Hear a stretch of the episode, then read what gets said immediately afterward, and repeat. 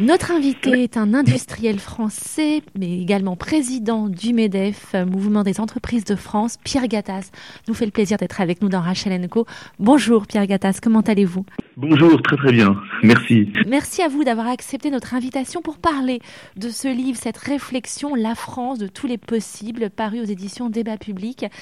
Alors je l'ai lu attentivement. Vous posez un regard euh, très optimiste, euh, pragmatique et lucide euh, sur le sens du, bah, du mot collectif de la France. Vous avez une vision de la France. Ma première question, comment faire pour que 65 millions de Français puissent créer ces 30 audacieuses, ce projet que vous avez? Comment faire pour les motiver? On sort des 30 piteuses et, et là, le moral est au plus bas. Oui, exactement. Si l'idée de ce livre qui s'appelle La France de tous les possibles, c'est de, dire aujourd'hui euh, la France c'est plutôt les, de tous les impossibles. Euh, il y a un problème de réformabilité de la France qui se pose tous les jours, on le voit, vous voyez, pour euh, réformer le marché du travail. Et en fait, ça fait une quinzaine d'années que je réfléchis à ça. Il faut redéfinir un projet collectif d'une France enthousiasmante, d'une France conquérante, d'une France fraternelle, euh, qui va vers la croissance et vers le plein emploi. Personne l'a redéfini aujourd'hui.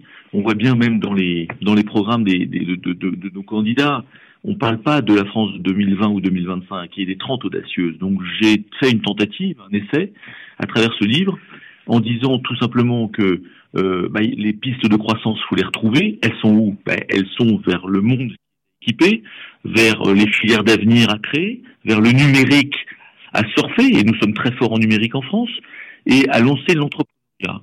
Donc voilà les pistes de croissance qu'il faut développer. Tout ça, ça se passe par l'entreprise.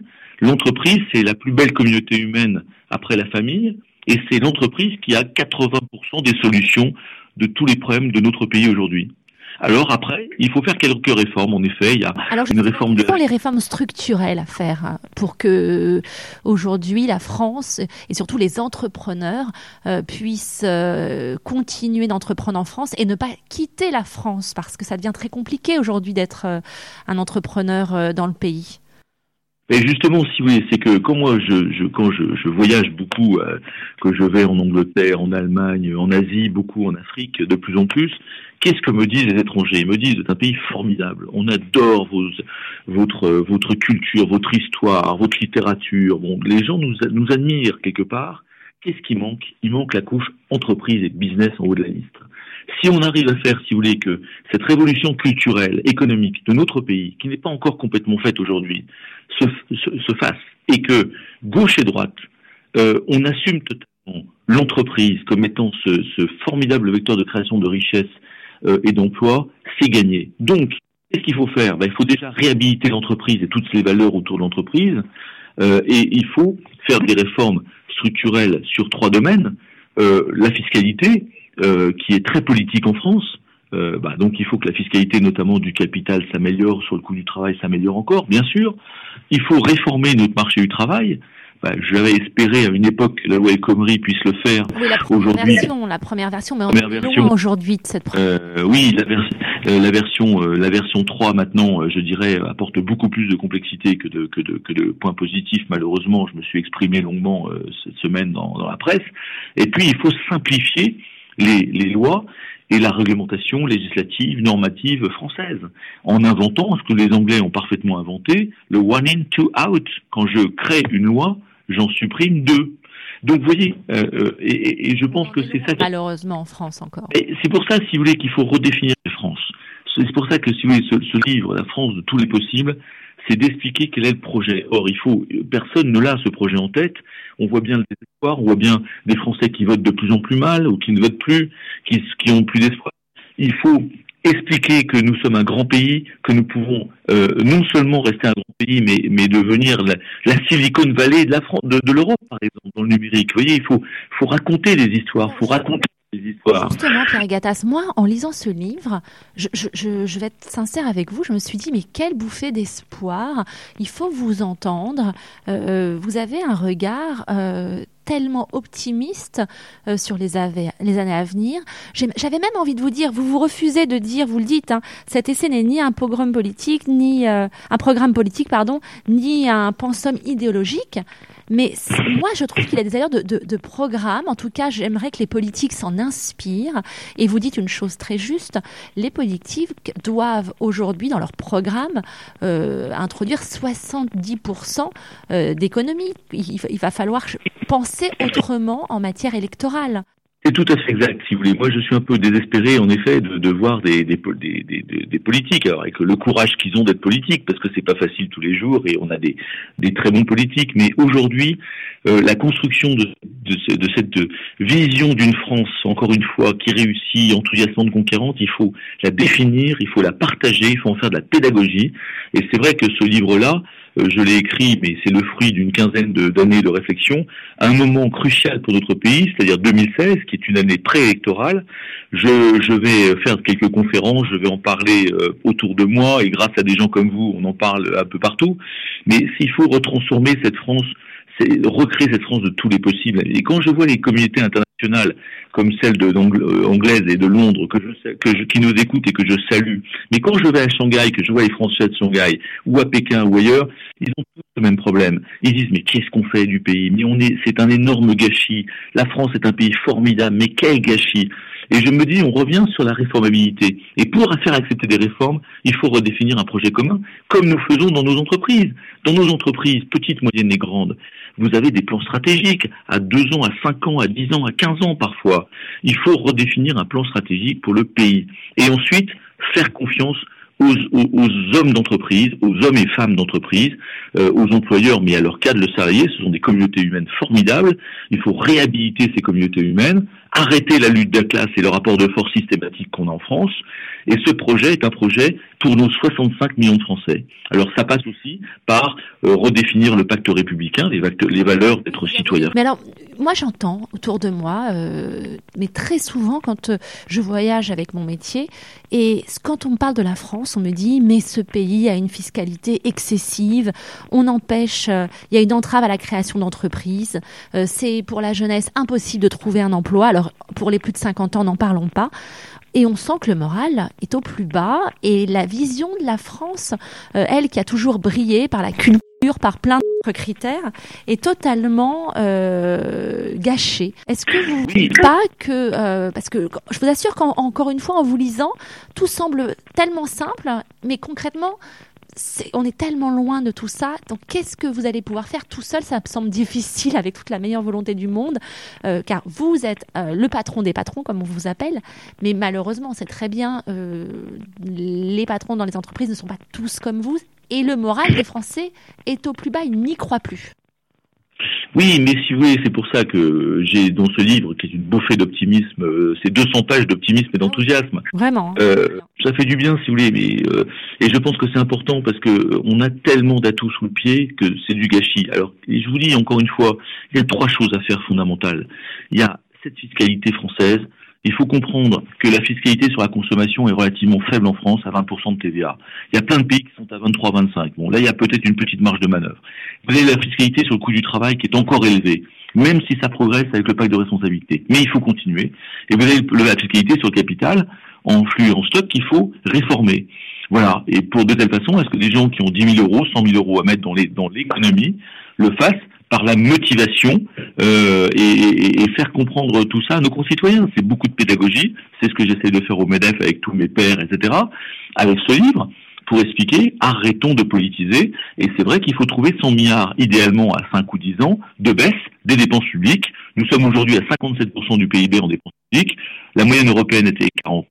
Eh bien là où je suis content et, et, et optimiste, c'est que dans les programmes de certains candidats comme Fillon, euh, comme Juppé, je crois, comme Bruno Le Maire, vous avez la suppression de l'ISF, euh, qui est un fléau terrible. Emmanuel vous avez... a proposé, c'est faire tacler par euh, Manuel Valls. Oui, mais on va se faire tacler, tout le monde va se faire tacler par des gens qui sont des politiques politiciens purs et durs. Moi, je poserai seulement une seule question à tous les candidats et tous les partis politiques. Est-ce que vous voulez créer de l'emploi? Et en fait, la vraie question, c'est comment vous allez faire, monsieur le candidat, pour passer de 10% de chômeurs à 6% de chômeurs? Eh bien, ah, il faut qu'ils répondent à cette question. Et pour répondre à cette question, il faut qu'ils créent 2 millions d'emplois dans 5 ans. C'est ce qu'ont fait merveilleusement bien les Anglais. C'est ce qu'ont fait merveilleusement bien les Allemands. C'est ce que sont en train de faire les Italiens et sans doute les Espagnols. Les Italiens, ils viennent de, de, de, de 400 000, 400 000 euh, emplois ont été créés. il faut peut-être aussi changer la mentalité des Français. Euh, Est-ce qu'on on, on peut quand même constater, on a le sentiment, et d'ailleurs le président Hollande, son, lors de son discours au Bourget, l'avait dit, l'ennemi de la France, c'est la finance. Quand on réussit en France, on est mal regardé. Moi, j'ai eu une question. Pourquoi, dans les, et vous l'évoquez d'ailleurs dans votre livre, pourquoi les personnalités préférées des Français, euh, il n'y a pas des, Bernard Arnault, des François Pinault, euh, les grands capitaines d'industrie, non seulement ne font pas rêver, mais en plus sont montrés du doigt. Euh, c'est un vrai souci, ça, l'image de l'argent, de la réussite en France. Mais, je, vais vous dire, je, je pense que c'est pour ça qu'il faut refaire euh, fonctionner le, l'ascenseur social en France qui est cassé. L'ascenseur social, il y a 20-30 ans, ça fonctionnait encore par l'éducation nationale et vous pouviez avoir un métier et par le travail et le mérite, vous pouviez accéder à des positions de plus en plus fortes, etc. Aujourd'hui, l'éducation nationale ne fonctionne plus. Je suis désolé, quand vous avez 150 000 décrocheurs par an d'éducation nationale, il y a un vrai problème à régler.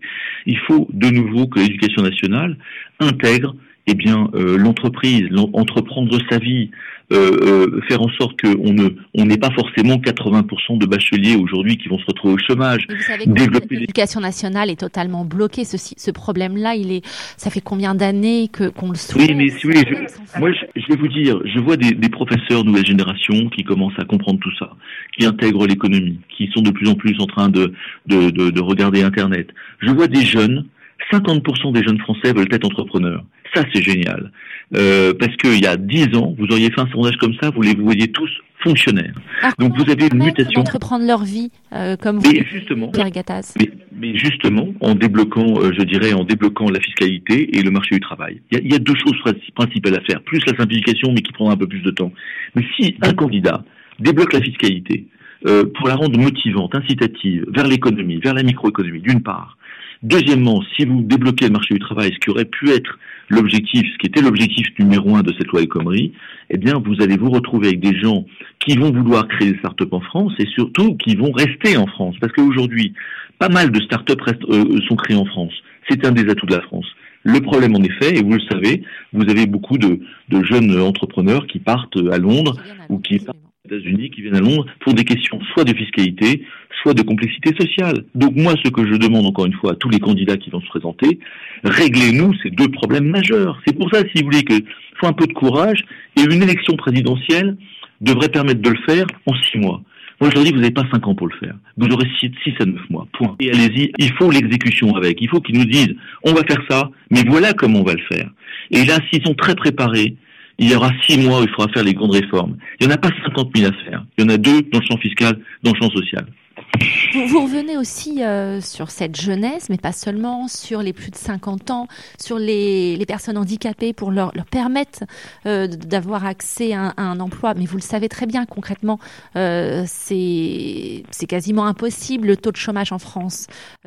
Euh, élevé, mais et paradoxalement, dans votre livre, vous revenez sur la loi handicap de 2005. Alors là, je vous comprends plus trop, euh, mais est-ce que c'est le système qui est très compliqué en France, qui fait que même si on a envie d'embaucher des personnes par exemple, handicapées, euh, il y a tellement de frais pour mettre aux normes euh, eh bien l'accès que du coup, ça freine des, des, des, des chefs d'entreprise. Ils se disent, on n'a pas les moyens pour, euh, pour mettre aux normes, par exemple, nos bureaux.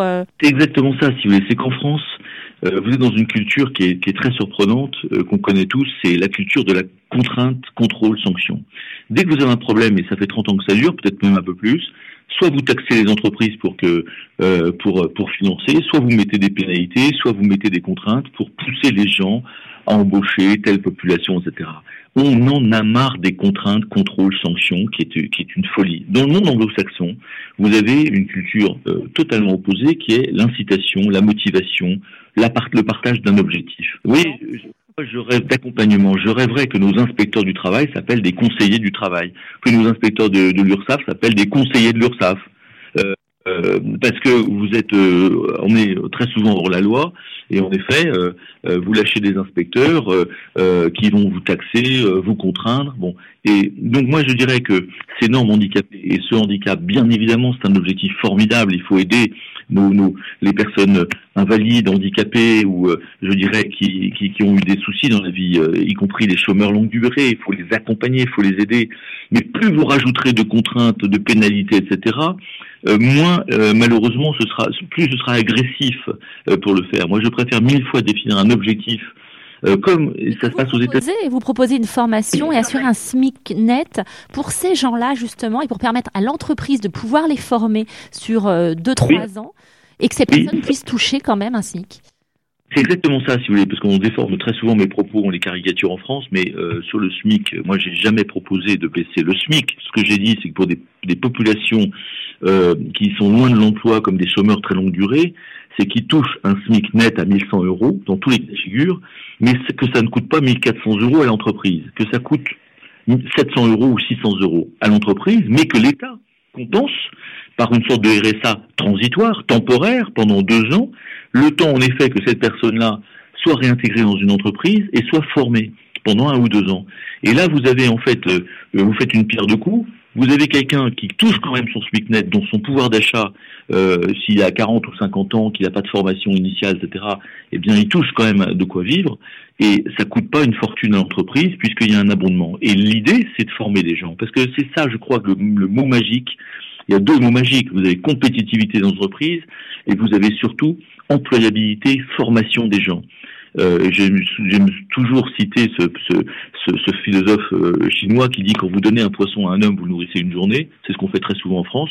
Et quand vous lui apprenez à pêcher, vous le nourrissez toute la vie. Il faut donc faire que nos concitoyens, on leur apprenne à pêcher. Et ça se passe dans les entreprises principalement.